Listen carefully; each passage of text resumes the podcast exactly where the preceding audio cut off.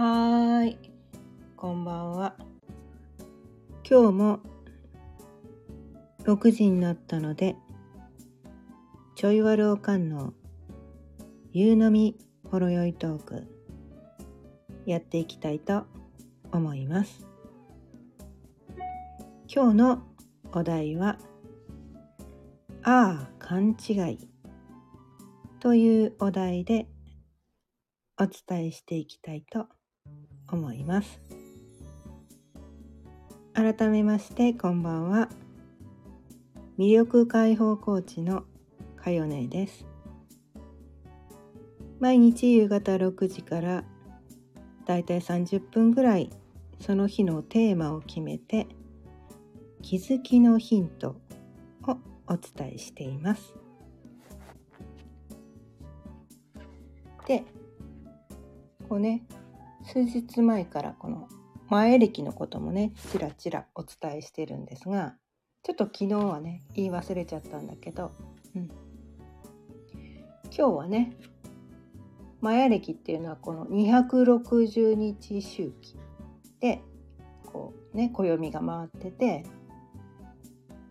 1日ごとにねこの金ナンバーって言って、まあ、番号まあ1日目が金ナンバー1みたいなねそんな感じなんで、えー、金ナンバー260まであるんですね。うん、で今日は、えー、金ナンバーが109、ね、新しいそのサイクルが回って109日目の日なんですね。うん、でこれ13日周期がこう20の紋章がね13日周期で回ってるよっていうことで。1日ずつねこう音が1から音13まであるよっていうので今日はその13日周期の5日目音5の日です。でまあ赤い蛇の5日目あ赤い蛇の13日間っていうね赤い蛇っていう紋章の13日間の5日目っていうことなんですね。うん、で赤い蛇っていうその13日間にどういうエネルギーが流れているかっていうとキーワードがあって本能血と情熱コントロールの力っていうねエネルギーが流れてるこの13日間の5日目です。で5日目っていうのはどういうことかっていうとまあ、目標設定です。うん、これ本当はね1日目音1の時も目標設定だったんだけど、うん、もう一度その1日目でね音1の時にあの設定したやつ。本当にそれでいいの？みたいな。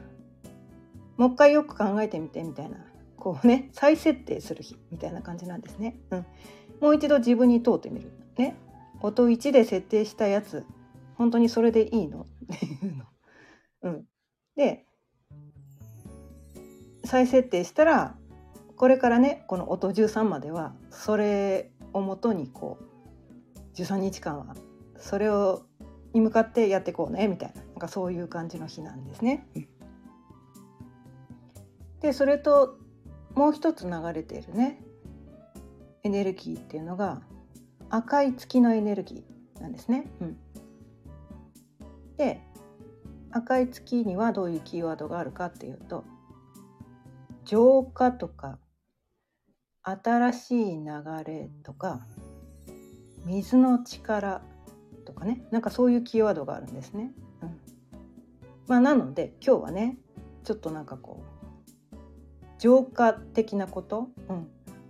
まあお香を炊いてみたりとかね。よくこうスピリチュアル界隈では政治を焚いて浄化するとかねなんか言ったりもするけど。あとはこうね私は今日は行ってないんだけどよくあの海に行ってこう裸足でね浜辺を歩いたりとか海水に足をつけたりしてこうアーシングみたいな感じね、うん、それもなんか浄化だったりとか。あとはお風呂にねちゃんと入るとかこうバスソルトみたいなねのを入れてこう体とかね体全身浄化してあげるとかね、まあ、我が家は毎日バスソルト入れてるので 改めて今日っていう感じじゃないんだけど毎日入れてるから。うん。まあ、そういうのとかね。あとはこういつもやらない場所のお掃除をしてみたりとかね、まあ、お風呂の排水口とかね、うん、なんかそういうところをきれいにするとかね。だから水の力を使ってこう、まあ、浄化してあげるとか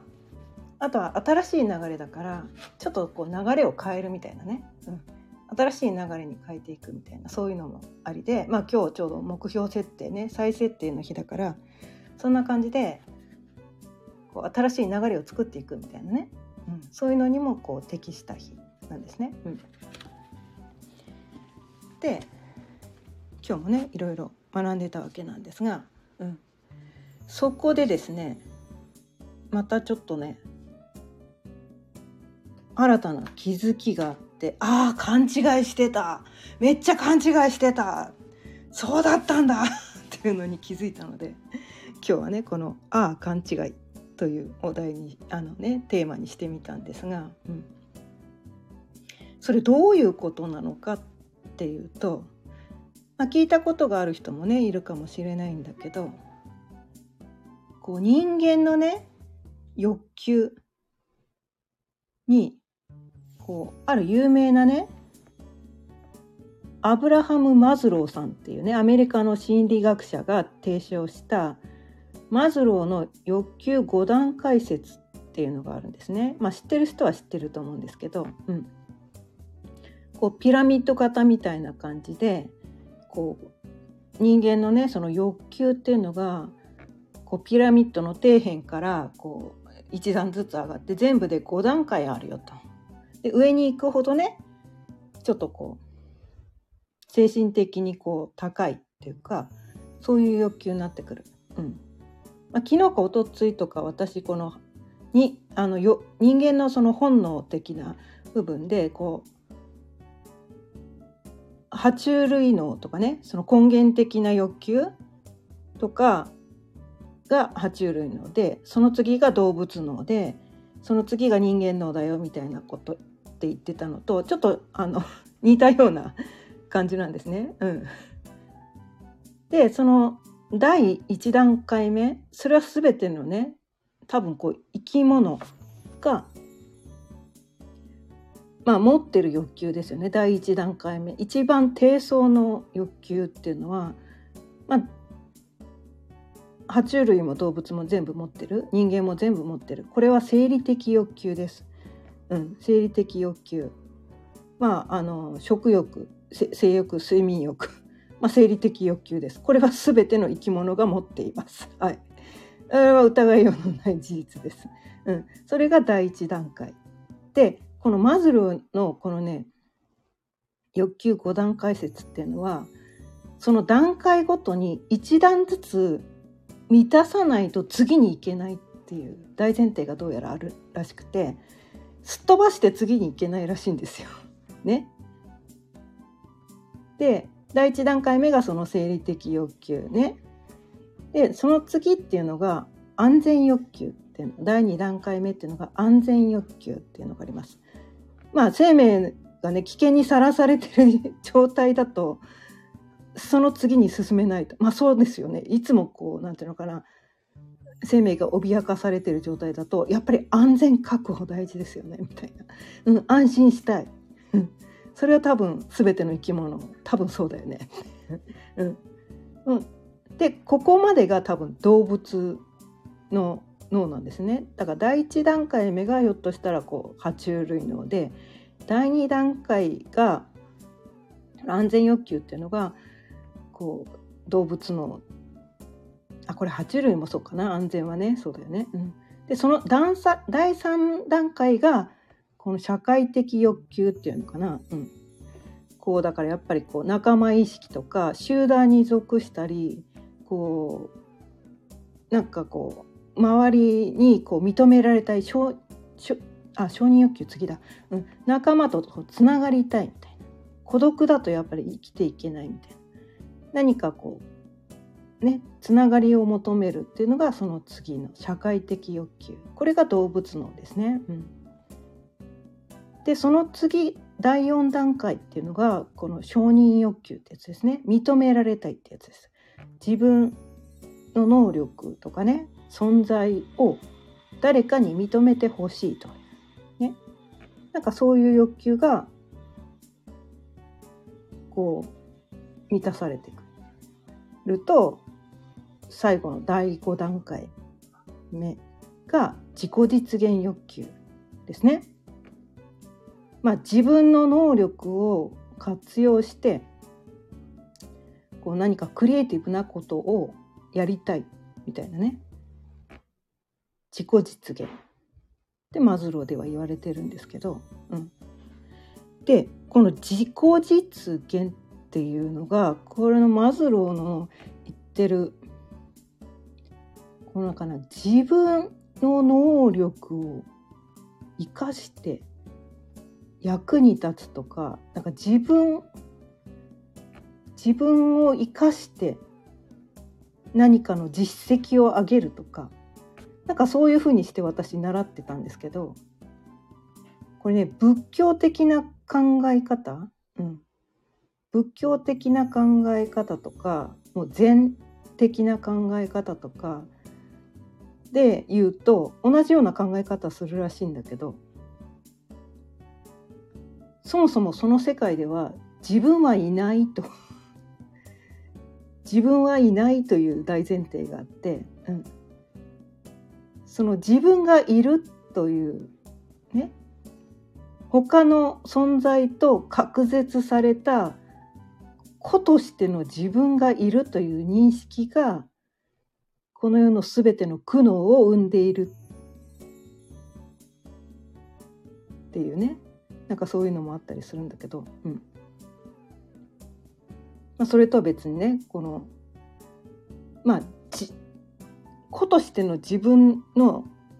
そなんていうのかな。自己ってやつですね。自己。でそのかな。自分はいないっていうこともなんていうのかな。全て受け入れた状態。全て受け入れた状態。だから子として現れているように見えている自分もあ違うな。違う。これ違うわ。その次だ。これは。だから、えーと、子として現れている自分のそのなんていうかな。いいところも悪いところも全て受け入れるのが自己実現って言ってたんだ。そうそうそうそう。自分の全てを受け入れる状態っていうのがこの自己実現だよと。だから自分のなんていうのかな。能力を生かして結果を出すのが自己実現だと思ってたんですよ。だ目に見える結果。それは他人に称賛されるような結果。ね、年収1,000万売り上げましたとか何かこういう実績残しましたっていうのが自己実現だと私は思ってたんですがそうじゃないと。自己実現というのはこう自分の全てを受け入れることだよと。ね。そこが「えー、そうだったのめっちゃ勘違いしてた」みたいな。これね自分のいいところだけを生かしてね結果を出すのが自己実現だとどっかで思ってたんですよ。そうじゃなかったんだみたいな。で別に結果を出す出さないではなくうん結果を出す出さないではなく自分の全てを受け入れた状態はもうすでに自己実現を達成している状態だと。それをみんな求めてるんだと。で言われてみれば確かにそうだと。うん、だって何かで結果出してもそれその時だけだよねって。その時だけ一瞬一瞬の成果だったりとかしてねその記録とかは塗りけ塗り替えられるわけなんですよね。なんかでこう1位取りましたとかねまあ、オリンピックとかねこう日本記録とか達成したって思ってもすぐにその記録って塗り替えられるじゃないですか。ね。だから何か形に見えるものを作ったと思ってもそれっていつまでもこの形が残るものばかりとは限らないしね。うん、例えば毎日ね主婦はね 料理を作りますけど食べちゃったらもうなくなっちゃうじゃないですかって。ね今日めっちゃ美味しい料理できた みたいな。でもすぐそれは消えてなくなるよね。大体もうだから自己実自己実現したと思ってもそれはもうあっという間にこうなくなってしまうことが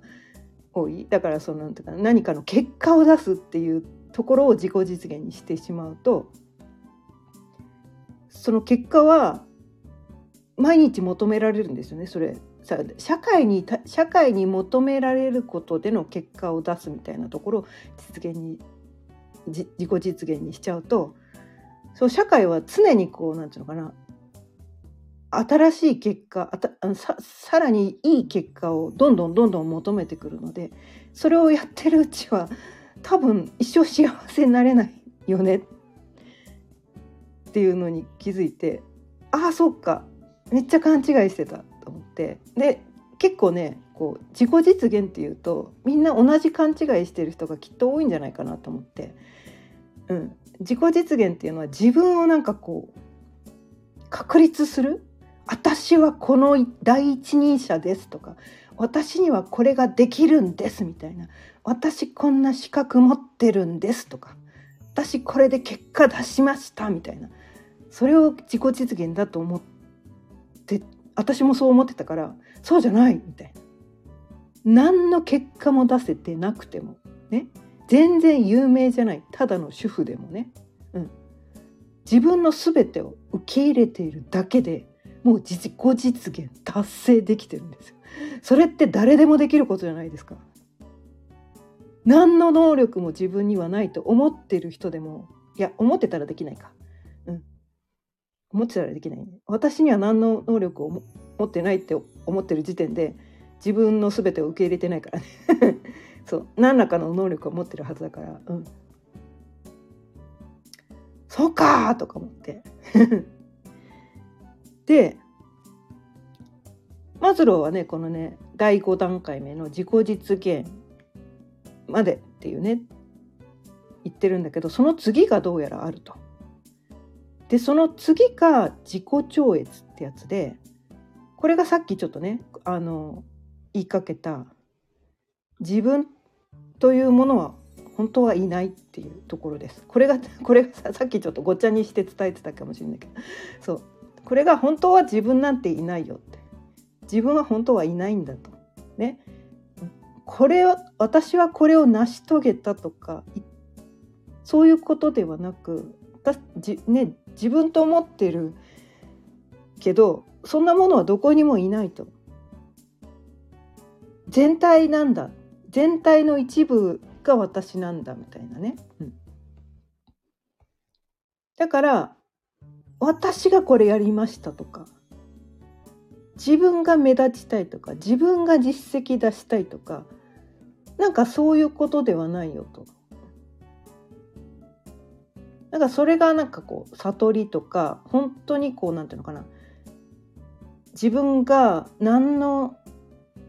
悩みも心配もなくくね辛さもなく本当に安心して心地いい状態でいられる状態っていうのがその自己を超越した状態が一番このなんていうのかな幸せを感じられる安心できる領域らしいんですね。うん、そこに行けるとだって全体とこう一つなんだから他者とね比較とかねありえないわけなんですよ。だってみんなで一つなんだから比較はないわけなんですよね。比較がないんですよ。比較するから私たち悩んだり苦しんだりするんですよね。あの人はあれができて私はできないとかあの人はあれを持ってるけど私は持ってないとかねそういう比較があるから私たちってこう悩んだり苦しんだりとかねするんだけどそれがないと全部で全体で一つなんだって思ったらで起きる出来事はねいろいろあるんですけどまあそれはそれとして起きた出来事に対して自分がね、まあ、自分はいないんだけど、まあ、できることをやると、うん、できることをこうちゃんとその起きた出来事に対して向き合って丁寧にそれをやるだけでいいんだと。できることをねできないことを無理して必死こいて頑張る必要はないと。できないことは諦めるみたいな。自分にできることだけを自分はいないんだけどその目の前にね起きた出来事でできることを真摯にやるだけでいいんだよ。うん。丁寧にやるだけでいいんだよ。そんな無理して頑張る必要はないしできないことをでできできないこじ、ね、できないことを責める必要もないしできないんだって言ってあどっかで諦めることも必要だしえそれをできればねさらに幸せになるにはそれを楽しくやる方法を考えるといいのかなってこれは私の個人的な考え方です。それどうどそれをねどうどういうやり方したらもっと面白いかなとかどういう解釈をしたらもっと楽しくなるかなとか そういうふうに考えるのが私は好みなんですね。うん、それはこれは個人的な私の好みなので皆さんにそれを強要はしないんですけどそうするとさらに幸せ感じられるよっていうね、うん、人によってはねその何でも苦しみに捉えるのが好みなんだっていう人もいるからそれを否定はしないんだけど、うん、好きなようにね、うん、その人の好みのね受け取り方とか解釈をすればいいかもしれないんだけど私の場合はね、うん、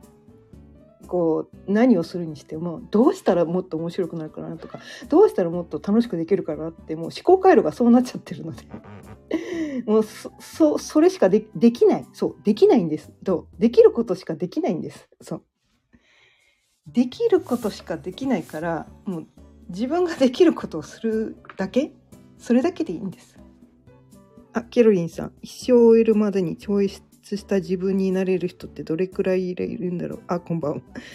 うん。超越した自分っていうのはあの超越したらもう自分はいないんです。自分がいない状態が超越した。自己超越。自分を超越した状態が自己超越なんです。だから自分がいなくなった時私はこうなんですとか私がこれをやりましたとか私はこんなに苦しいんですとか私はこんなに辛いんですとかその私がいなくなった状態が自己超越の状態なんです。そこには私はいないし自分もいないんです。でそれはずっとそれはねできないんですよ人間は。ね。人間はずっとその状態でいることはできないんですね。うん、やっぱりこの体というものがあってねやっぱり食べていかなきゃいけないし寝なきゃいけないしやっぱりそのねマズローのねさっきの3あの五大欲求っていうのは全部全部あるんですよ。自己超越してもそれは確かにあるんです。だから瞬間的にその超越した状態が感じられるというかその状態を認識するというか、うん、で一回その認識というかその状態を感じたら何ていうのかな感覚的に分かるんですね。いつもその状態でいられなくても何ていうのかな思考でその状態を思い出せるというかだからそそのねついこうやっぱり体があるからねそれを忘れてしまうんですよ私たち人間っていうのは。その自己超越本来は私たちは一つながりのねこの境目なんか一切ないんだ全部が一つなんだって分かってはいてもこのね何かこうとんでもない出来事が起こると心が揺さぶられたりとかしてついそのことを忘れてしまうんですね。うん、忘れてしまうんだけどこう頭で分かっているだけでもそこをねなんかそのパニックった時にそれを思い出せるとちょっと気持ちが落ち着くというかそのパニクらないで済むみたいな。パニクりそうになってもあ違った違った。これはただこうね目の前でそういうなんかこう揺さぶる出来事が起きているように見えているだけなんだと。勘違いをしてるんだと そこにいちいち気づくみたいなねその気づく練習をするために瞑想っていうのがあるんですよ。でこの一つにこうねつながった状態を感じるためにその瞑想があってなかなかねそこまで深い瞑想に入るのは難しいんだけど、うん、それはやっぱりこうね何年も続瞑想を続けていく中で少しずつその感覚が分かっていく感じなのでそのなんか一回やったからって そこに行ける人はまあいないと思うんだけど、うん、やっぱり何年も何年も続けていく中で少しずつそのそれをね、それもね、まあ、難しいんだけどそこを目指すとそれはそれはね得られない、まあ、いわゆる悟りの領域っていうやつは悟り悟りたいとか悟りを目指すっていうとそそれが感じられないんだけどただ静かにこうね瞑想をしているうちにそれは向こうから訪れるんですよ。悟りって向かうものではなく悟りの方からこっちに来るみたいな。訪れるっていうのが悟りなんですね。まあこれね全くこうヨヨガもねヨガも全くそうなんですよ。ヨガヨガね私ヨガインストラクターなんですけどヨガも全く同じでヨガのポーズが安定してできる状態っていうのはそこを目指してはいけないって言われるんですよ。えだってポーズできるようになるのを目指さないでどうやってそのポーズができるようになるのみたいなそこはいまいちよく分かんなかったんだけど、うん、やっぱりね何年も続けていく中で、ね、毎日同じポーズを取り続ける中でふとあできたっていうことが昨日までできなかったことがあ今日できたみたいなことが訪れるんですね。これかみたいなその感覚はね一回味わってみないと分かんないんですよね。そこを目指してないんだけど目指してるみたいなね ちょっとね言葉で伝えられないんだけどそこに何て言ったらいいのかな。漠然うんうん、ただただそれをやっているだけである時ふとできるようになったみたいな。うん、なんか訪れる状態ってやつですね。うん、だからまあ車の運転っていうと分かりやすいかな、うん、車の運転って最初の頃ね、免許取り立ての時ってめっちゃ緊張するじゃないですか。もうハンドルを握るの握力もうなんかこうなる手が疲れるぐらいギューってねハンドルの握ってみたいなね。なんかそんな感じでもうなんかスピードなんか出せないしみたいな。なんかそんな感じで最初の頃はねペーパードライバーの頃とかそうなんだけど、まあ、毎日毎日乗っててふと気づいたらなんか考え事しながら別にうちに向かってるつもりはないんだけどうちについてたみたいな。あんな感じ。感じたことないかな。まあ、自転車でも同じかもしれないけどなんか考え事してねハンドルをこのくらいの力で握った方がいいとかこう指差し確認みたいな なんかそんなことしてなくても別に事故らないで普通に赤信号で止まってるしね。あのちゃんとね。家に帰る道通りにちゃんと帰ってうちの駐車場に止めてあそういえば勘違いしてたけど無事うち着いたなみたいな。あの感覚なんですよね、うん、あの感覚なんでみんなやってるんですよ似たようなこと、まあ、料理もね同じですよね、うん、包丁握初めて握った時はもう指切らないから大丈夫かしらみたいな感じでねめっちゃ包丁握るの怖くてたまんなかったと思うけど毎日料理をしてる週とかは何か考え事しながら気が付いたら料理ができてたと。なななんかねそんなことあるじゃないですか。ね。うん。まあ、パソコンでもいいです。パソコン。最初はね、えっ、ー、と、ここが、あ、あ、あで、えー、ここが、いいでみたいなねまあまああの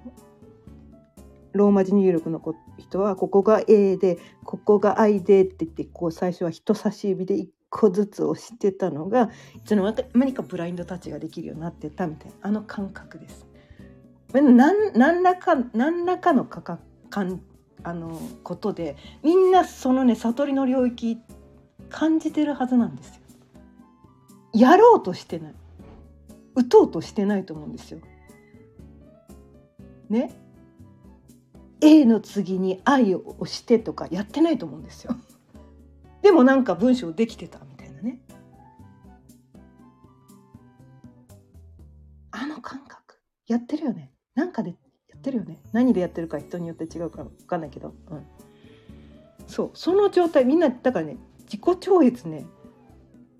してじ私がやってるの。私がタイピングしてるの。こんなタイピングできてすごいでしょとか。多分やってないと思うんですよね。ね。車の運転も私が運転してるんです。どうだ？みたいな。いやないと思うんですよね。今日はここからここまで。何キロ？制限速度以内で。ちゃんと赤信号で止まって家までたどり着いたんです。すごいでしょとかやってないと思うんですよね 皆さん。最初の頃はそれやってたと思うんですよ。運転あの慣れてない頃は今日ちゃんと運転できた。私すごいみたいなやってたと思うんだけど慣れてくるとそんなことやってないと思うんだよねみたいな。その感じです。やってますよね。皆さん自己超越してます？いろんなことで、うん、でそれを何て言うのかな。その時間を多くしていくっていう感じかな。うん。だからそれやってるある分野ではやってるけどこの分野ではやってないとかやってない分野が多いと多分悩みとか苦しみが多かったりするんでね。うん、らその感覚をその感覚で感じられる時間をどんどんどんどん増やしていくっていう感じかな。うん、その練習のために瞑想もあるよって。うん、でで何かこう夢中で何て言うか自分っていうのを忘れて何かにのめり込める人がもしいるんだとしたらもうその状態が自己超越ですね。そこに自分はいないはずなんです。自分を忘れている。無我夢中ってやつです。無我夢中。多分そこにいないですよね。無我って言ってるぐらいだから。我がいないんですよ。あの状態です。でそれを人生全般でやっていきましょうって。ただそれだけのことです。そうすると多分悩む暇ないですよね。悩むえそえそんな不毛なことしなくていいよね？みたいな、うん、そこに気づけていく。みたいな。そうすると多分ね病気とかもなくなっていくんじゃないかなって私は思うんですけどね、まあ、よわからないけど。わからないけど、うん、この世のほとんどの病気はなくなっていくと私は思っています。はい、ということでねこの今日はこの自己実現に関してのねちょっと私が大きな勘違いをしていたのでそのことについてねああ勘違いというお題でお伝えしてきました。ということで今日も30分過ぎたのでそろそろ終わりにしたいと思います。今日も聞いてくださってありがとうございました。毎日夕方6時からだいたい30分ぐらいその日のテーマを決めて気づきのヒントをお伝えしていますまた聞いてくださったら嬉しいですそれではまた明日さようなら